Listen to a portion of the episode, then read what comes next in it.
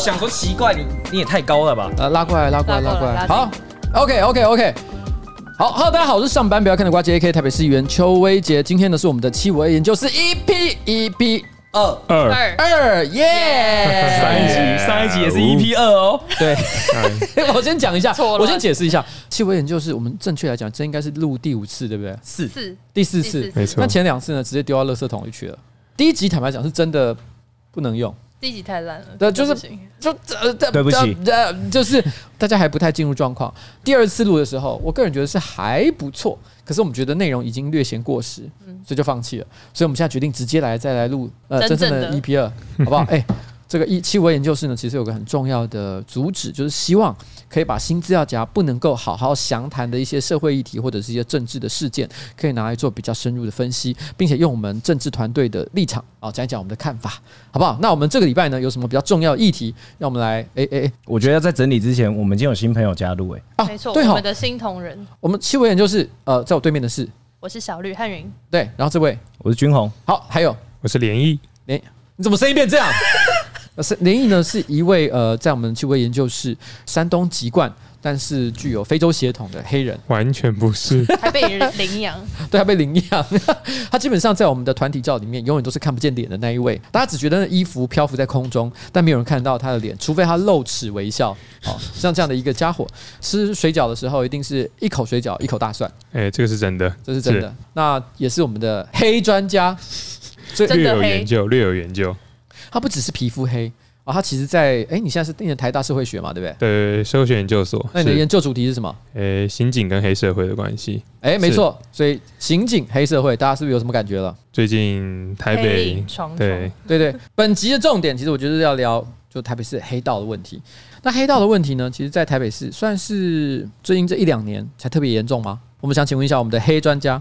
应该说，黑社会它就是会一直存在在就是我们日常的社会互动里面。但是台北市的黑社会问题也不是这一两年才。我先问一个问题好了，是作为一个黑社会研究专家，请问一下黑社会历史有多长？人类历史有多长，这种形态的组织就有多长。你可以稍微形容一下哪个时代、哪个历史、哪个民族曾经有过一些什么样的一些特殊的秘密结社组织，用黑社会的形式存在。台湾在日本统治时期的时候，就所谓的浪人嘛，嗯就是那种流氓浪人，就是会在浪人不是日本的说法吗？对对对，那在战后的民国政府就使用流氓这个说法来指这些所谓的无所事事啊、到处收保护费啊的这些人或者是团体这样子。嗯到了近年，就在一九七零年代之后呢，才有所谓有组织性的黑帮串起，就是所谓的我们四海帮、主联帮，还有到疫情专案之后的天道盟，这些都是有组织性的黑社会。对，OK，好。但是在今年四月的时候，台北市发生了一个蛮让大家惊奇的事件。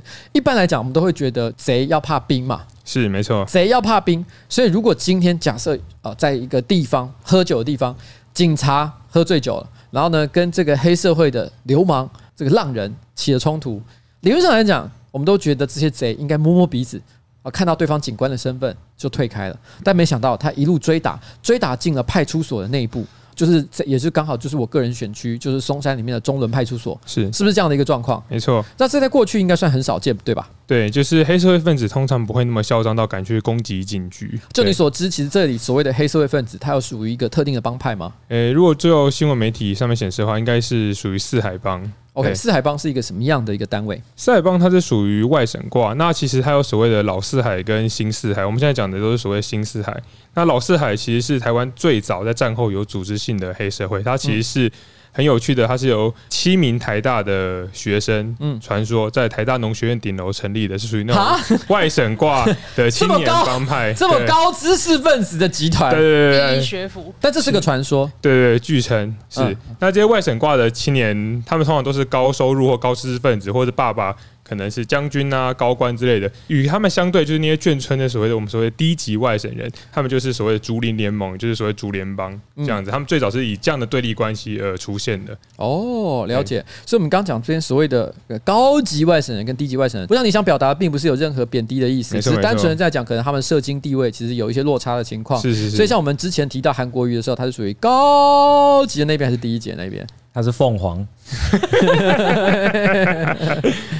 其其实我的印象中，好像的确有人提提过他在这部分的脉络，好像也是比较偏向，他是也是比较偏向可能社经背景稍微低一点的的出身。对，哦，了解。好，那所以其实这个是四海帮的成员，他们其实就冲进去了。在过去来讲，他们应该不会做这样的事情嘛，对不对？对，其实攻击警察官署这件事情对黑社会来说是大忌。嗯，原因是因为你只要一旦挑衅了警察。之后呢，警察就会面子挂不住，之后就会铺天盖地的来断你金流啊，干扰你产业啊之类的。所以其实过往的黑社会分子不敢这么公然的挑衅警察。其实应该说，我们从电影上面的印象都知道，就是因为我们是从电影上学习这些知识嘛，就是好像警察跟黑社会多少是有一些联系的。是说《无间道》这种电影，呃，我说的不是《无间道》那一种，《无间道》那种是他们还互相作对，然后派卧底到人家家里面去。但我们讲的比较更接近黑金，黑金，对他们其实麻吉骂，然后平常偶尔下班会喝个酒，互通一下有无。然后呢，警察会就是用一种好像这个很江湖的方式跟他讲说：“好了，最近你们闹有点太凶了，可不可以收敛一点？”这个是我们在电影上才会看到的桥段，就是什么，哎，要交几个人出来这样？对对对对对对，就是这种感觉。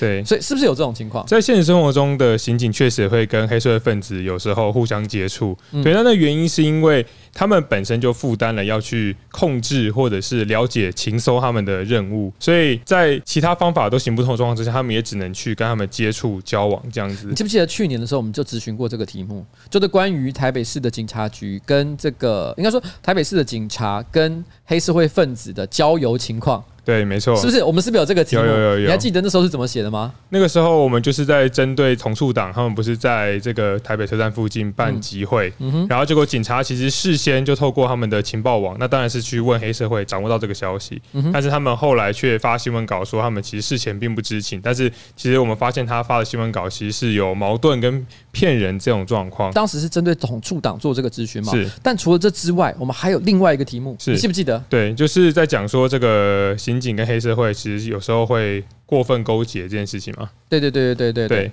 那时候我们会认为说很难去区分说，哎，刑警到底是为了办案而去接触黑社会，嗯，还是说他真的跟他有什么勾结？这中间有很多模糊地带，所以我们不知道，所以我们才那时候咨询这个部分，希望这个警察局可以对此做出一些表示，这样子。本来这个东西作为一个孤立的事件。它虽然也许很惊人，但是我觉得引起的政治风波不会到太大。嗯，但是接下来一连串的新闻事件，突然使得大家觉得，哎，到底黑社会的影响力是不是大过我们的想象？譬如说，那个时候发生了赵介佑的事情嘛，没错，没错。赵介佑是赵介佑，其实也是民进党台北市党部的一个成员啦。那他的父亲也担任评委的角色。那他的儿子，也就是赵介佑先生，可能被羁押之后，还爆出说，居然可以利用特权，然后来直接借题会面这个状况。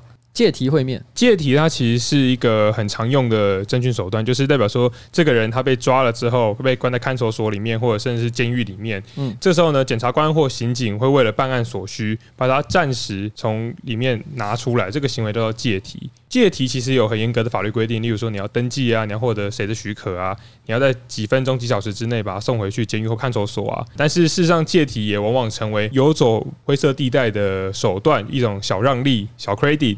让黑社会成员可以短暂的出来，可能跟他太太、女朋友见面，或者是这个看看吃一顿好吃的料理。对，然后因此他可能会交换一些情报或交换一些好处，这样子。嗯，那除了这之外，其实像呃之前馆长跟黄国昌他们其实也指控，就是说其实有一个民进党的立委叫做陈明文，是他特别为了枪击馆长的凶手办了好像十二次的。特别接见，对，但是他们有解释说这不是特别接见，这是增见，但是我不知道这个东西的差别到底在哪里啦。是，那这个东西就是法律术语了，因为这些东西权力都掌握在典狱长手上嘛，所以只要有人对典狱长可能有点压力，我不知道，那典狱长可能就会放行这样子。嗯，所以那时候大家就会突然有种感觉是，哎。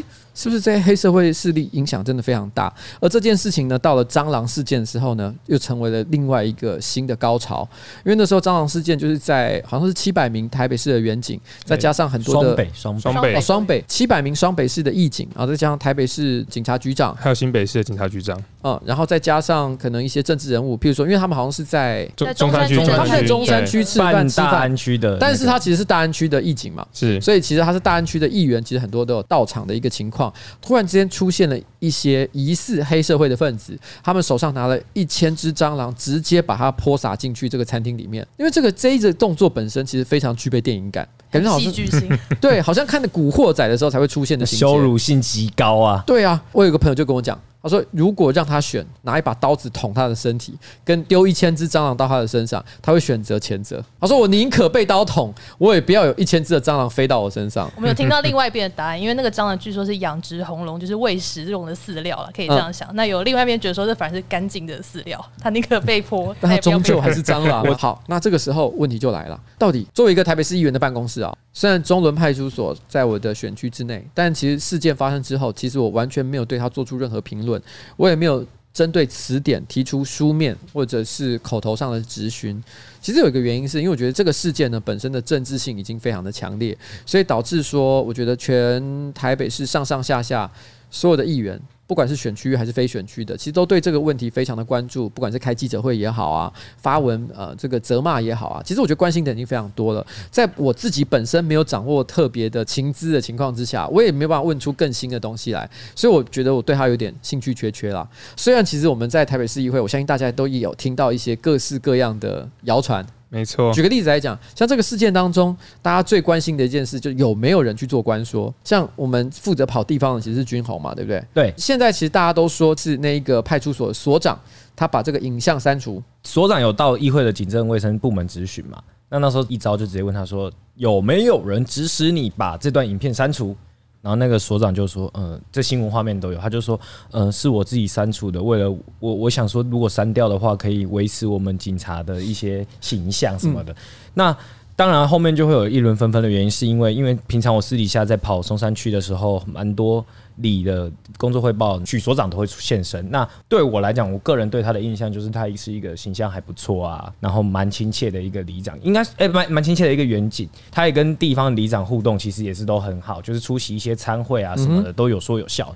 我先我先在这边必须要讲一下，就是说我们认为他平常工作非常的认真，这件事情跟他有没有做出任何犯法的行为，其实是完全不完全没有没有，但是完全没有关系的。对对对对，但我要说到就是说，嗯，因为这件中仑派出所事情之所以会爆发，是因为当初有一篇靠北警察的吻嘛，一系列的惩处下来，就是到最后就是所长的事情，那就蛮多网友在下面留言，或者是员警在下面留言说，其实他们蛮相信所长为人是怎么样怎么样。那我个人观感也是，我可能也会跟他们有一样的想法，说怎么可能会这样？那我们其实就是私底下，其实议会早就已经传得沸沸扬扬，说啊，就是那个谁谁谁有可能有去关说啊什么的。嗯，这一点我们没有直接的证据嘛，但我们也是可以合理怀疑，毕竟新闻也有爆出来。嗯，新闻爆出来，哦，那这样好了，我们就讲新闻爆出来的对象。一个是国民党的议员叫李富总武，一个是松山新义选区民进党的议员叫洪建义。不过因为这是新闻爆出来的，这个我们是引述新闻了。那我们引述新闻，我们也不知道啦，对不对？而且事实上我们有听过不同的版本，是有不止这两位议员被点名了。但从头到尾就是不可能会出现邱维杰。对，没错，完全是局外人。嗯、好，不重要。我觉得这段整段我都觉得乱七八糟。好了，OK，好。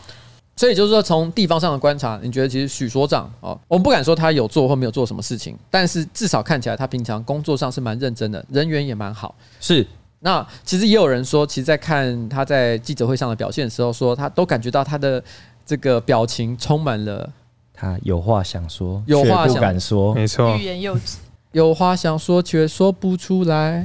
什么歌啊？是这个歌吗？是这样唱吗？呃，好像不，想哭，但是哭不出来。哦，对对对对对对对对对，我的天呐，这差太多了吧？他有话想说却说不出来，所以感觉其实是我们不知道啦。但是如果是议员介入，然后要求可能市警局或是派出所所长到议员办公室报告，那确实是一个非常可以想象的事情。我们自己在议会里面也看到，亲眼看到过非常多这样类似的事情发生。嗯、但实际上，把所长或者说局处首长叫到议员办公室来，到底会不会达成施压的效果？经过我们自己的几次实验，有的时候可能还不一定定有了。因为这牵涉到一个问题，台北市警察局呢，虽然乍看在我们质询的时候必须要备询，但严格说起来，他们并不只属于台北市政府，所以就是说，他其实备询这件事情算是给我们面子。但事实上，所谓的台北市警察局局长，他是台北市政府派任的吗？其实不是，他是内政部派任的，没错的人选，所以他其实是直接听命于中央。这也是为什么在统促党那一次事件当中的时候，其实我们也曾经指责过这个中正一分局跟警察局的处理，但是事实上，他们虽然表现出来的态度也是非常的客气，可是你可以感觉出来，他们并没有真的要听你的建议，对吧？没错，对，是这样子的原因嘛？因为实质上来讲，今天假设我们要监督任何一个人，比如说台北市警察局局长好了，势必一定要能够影响到两件事，一个是他们的钱预算，另外就是他们的人事。但是如果这两件事情你都无法做到影响的话，那你怎么能够控制他们的行为呢？没错。那我只能说，其实他们原则上还是蛮尊重议员的。当然都是尊重议员的问政跟垂询啊。嗯，只是说，就是实际上会不会真的在议员的要求之下，有些要求还不一定非常合理或合法的情况底下去遵照他们的要求来执行，那就是要看议员办公室跟所长之间的信任关系。其实我觉得不只是信任关系。这时候就牵涉到政党还有组织之间的力量。今天假设今天是我或者是苗博雅，苗博雅是属于一个相对来讲比较弱势的政党，就是社民党。你很难想象他会有什么特别厉害的政经关系。那如果是以我来讲，我就是一个无党无派的家伙。所以如果我今天我真的要叫警察局长来这边听我教训，他可能会礼貌上过来，可是阳奉阴违，他没有，因为我没有什么其他的方式可以影响他。可是反过来说，如果今天是属于某一个非常强大的政党，这个政党一定不是只有我一个议员。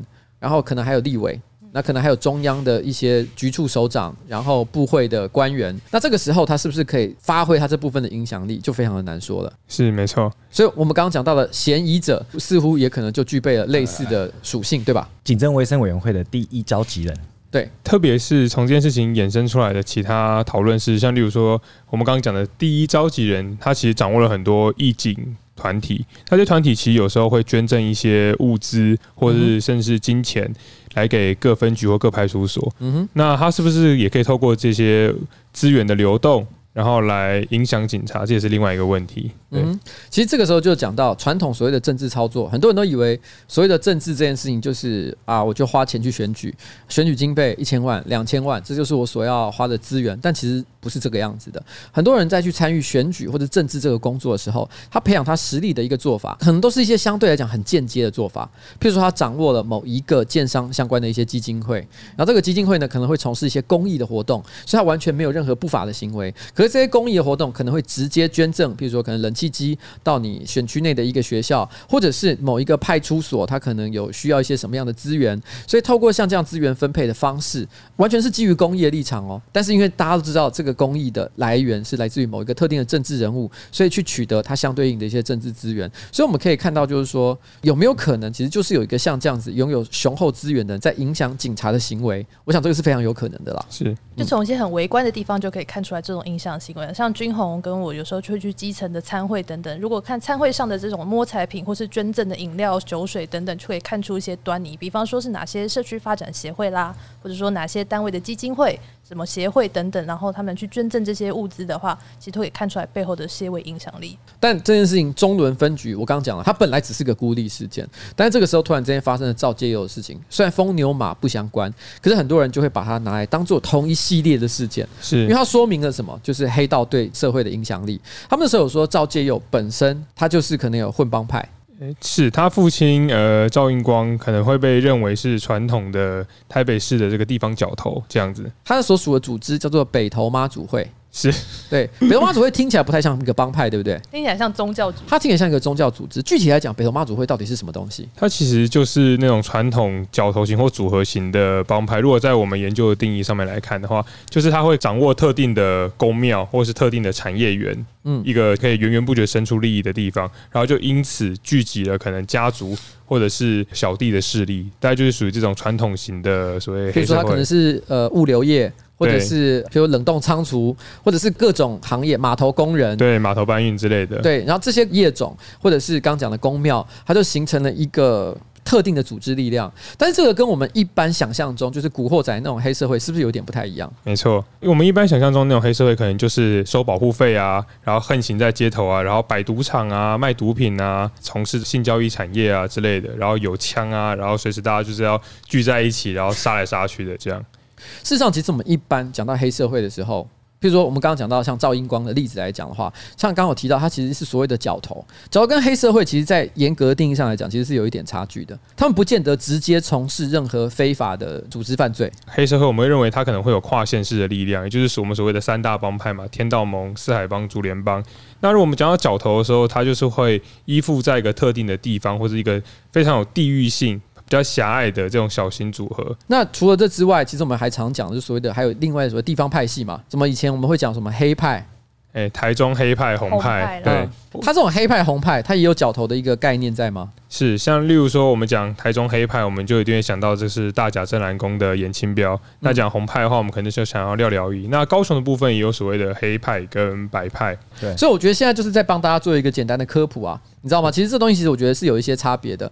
我们一般讲到所谓这种角头，像比如说大家会把严清标也视之为是黑社会的代表性人物之一，但具体来讲，他其实有从事任何大家比较耳熟能详的一些非法组织犯罪行为吗？可能呃，没，绝对没有，绝对没有。哎，你这个可能没，绝对没有。哎，不要不要害我，不要害我。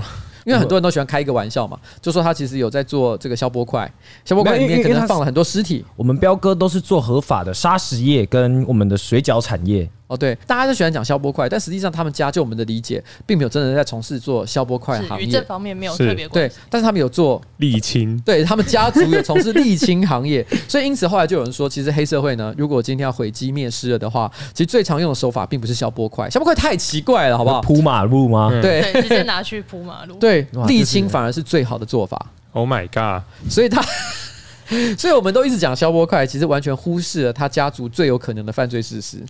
哦，以上纯属虚构。对，以上纯属如有雷同，如有雷同，纯属虚，纯属巧合。是是，是，纯属巧合。那这个时候，我们就回到赵继佑这边的状况。你们对赵继佑的家族跟民进党的关系，其实你们是有概念的吗？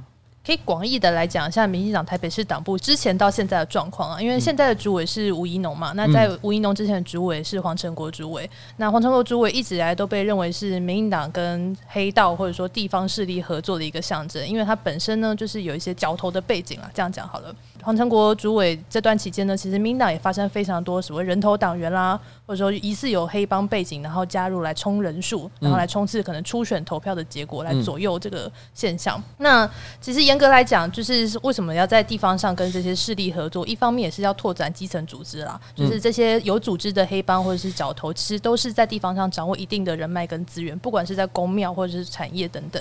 那有了这些地方资源，当然每一票都是人投出来的嘛，人人一票。那有这些组织掌握了之后呢，地方派系或是地方的主委就可以掌握谁能够当权。然后谁能够在初选出现，大概是这样的一个由来了。那当然也不止台北市党部，也不止民进党有这样的状况。那我们过去看非常多，可能各县市的正副议长，他们可能都有类似的背景。那当时他们也可能被查获说，可能有买票啦，可能有这些组织犯罪，或者说恐吓取财等等的前科。因为最近呢，其实也有媒体做了一个整理的总表，大家可以去搜寻一下，就全台湾所有正副议长啊，他们相关的一些背景啊、脉络啊，做过什么样的事情啊，大家就可以看出一些端倪。大家光是讲许昆源。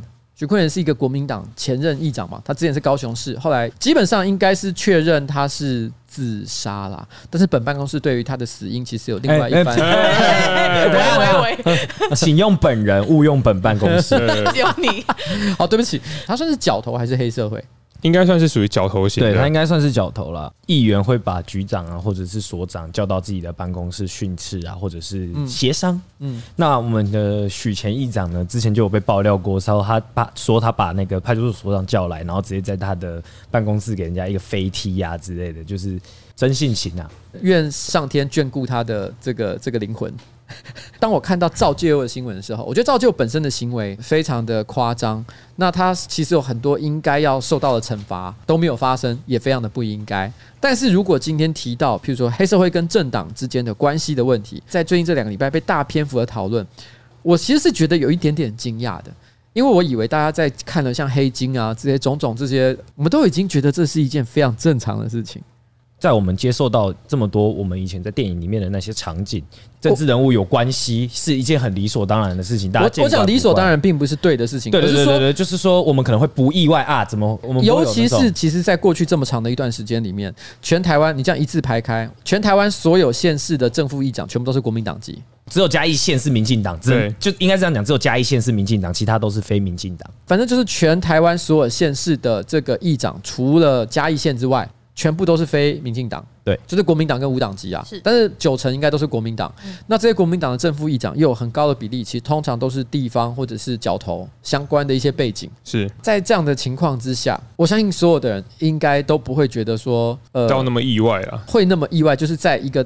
台北市的党部里面存在着像这样的地方势力的人物，对，是对。但我觉得这一次会大家讨论的这么热烈，或者是这么的愤怒的原因，是在于最近又有报了一些案例，是警察对于一般民众的执法过程。是比较有疑虑的，比如说中立分局的案子，就是中立分局对一个女性，对，就是王世坚议员口中的大外哥，点人家过军赛，又或者是前一阵子就是那个左撇左撇子的事情嘛，那给民众一个感觉就是说啊，那我今天只要关系混得好，警察只敢办一般民众不敢办黑道那种感觉，就是会有一种我们要这些人干嘛的那种感觉。就是会反而会很生气啦，就是说我我我我是一个一般民众，然后我会受到警察的一些约束，但我如果只要今天混得不错，或者是够坏够凶，我就不会有这些拘束，很反常的一个社会现象啊。那小绿，你觉得其实这对于政党，他们过去这么长的一段时间，他们都常跟地方势力交头，甚至黑社会有所勾结的情况，那你觉得什么样的看法？其实很多地方党部，不管是哪一党啊，都有这种排黑条款。他们都会宣誓说，哦，如果你过去可能有些犯罪前科，比方说恐吓取财啦，然后等等这些可能疑似刑事犯罪的记录的话，那么就拒绝你入党。不过说实在的，就是实际上。第一个党部如何审查？因为基本上党部就是线上都很容易填写嘛，那你线上填一填这个表格，可能党部开个会，那你就进去这个党了。那如果你实际上没有很积极的活跃的在党部里面活动啦，或者说你真的去登记参选，那基本上大家去查弃你的过去背景，又不会叫你拿良民证出来，对不对？那就会比较难去真的达到排黑的作用。那当然，除了宣示性作用之外，我们还是希望说，就是各个地方党部主委能够比较。仔细的去看，说未来这些可能要去参选，或者是甚至担任一些党职的呃候选人啦，或者说公党公职的背景大概是怎么样？因为就像这次赵介佑案例里面，他的父亲都已经当到评委了，那他的过去的这些家族背景是不是应该由党部比较积极的去审核他？我觉得是接下来各个党部要去审慎思考的事情。尤其是赵介佑本身他的犯罪行为。并不是只有一两件而已，没错，还有一些很夸张的行径，包含去开救护车啦等等。就是他可能喝醉了酒之后，他就抢了一台救护车开，而且开救护车的途中呢，其实还撞坏了很多其他的、呃、车辆车辆。而且一开始他还据说啦，拒绝赔偿，没错，可以看得出来他对于自己的犯行是没有任何的悔意，然后也是非常的糟糕的一个情况。所以这时候大家就会觉得说，哎，是不是政治跟黑帮或者是跟这个角头地方势力的挂钩，所以导致其实这个社会出现了非常多不公平的情况。他们是不是有拥有特殊的一些特权？我们是不是应该百分之一百的排拒，就是他们跟政党之间的关系？而且我们做不做得到这件事情？你觉得呢？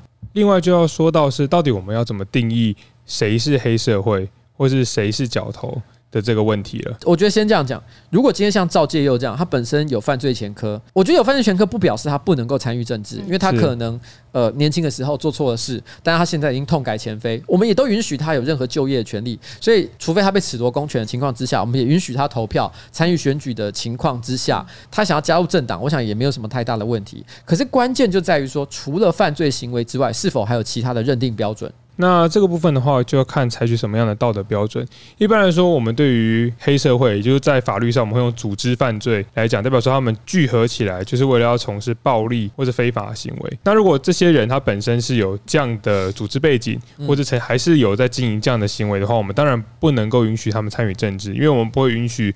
正在犯罪或是想要犯罪的人去拥有一些公共政治的权利。反过来说，如果他今天真的完全我们所谓的从良或者是改过自新的话，纵使他过去有一些帮派背景也好，我们都还是应该要尽可能的接受他们参政的权利。但是我们讲的这些东西，其实都是参加政治，就是你有选举的权利。至于要不要加入这些政党，我觉得这些政党应该自己要有更高的标准去审视看待这些事情，到底要不要为了好几百张、好几千张的组织票去放弃自己过去从政的理念？我觉得不完全是这样，是因为我我我刚刚的意思就是说，他如果今天单纯的假设是一个他以个人的身份，他想要加入政党，我觉得那完全是他的自由。是对不对？应该是这样，没有错嘛。没错，应该说的是，我觉得如果他今天加入政党，同时具备影响政治的力量的时候，我想这个才是需要被检查的地方。没错，因为今天以赵介佑跟赵应光他的父亲的的例子来看的话，就是他作为评委，其实他某种程度上来讲，已经可以影响相当多台北市民进党党部的一些运作。是。但如果他这个时候背后有黑势力的因素存在的话，我们可能就不能接受，而且他很有可能的确也介入了他儿子就赵介佑他的一些他一些犯罪行为的处理事项之上，本身也是违法的一些事实。是对，是这样没有错嘛？对，那个时候赵介佑如同刚刚讲的，他在偷了救护车，然后去撞坏很多车子的时候，他那时候是这个党代表，但他那个时候呢，并没有被开除党籍，他只有被。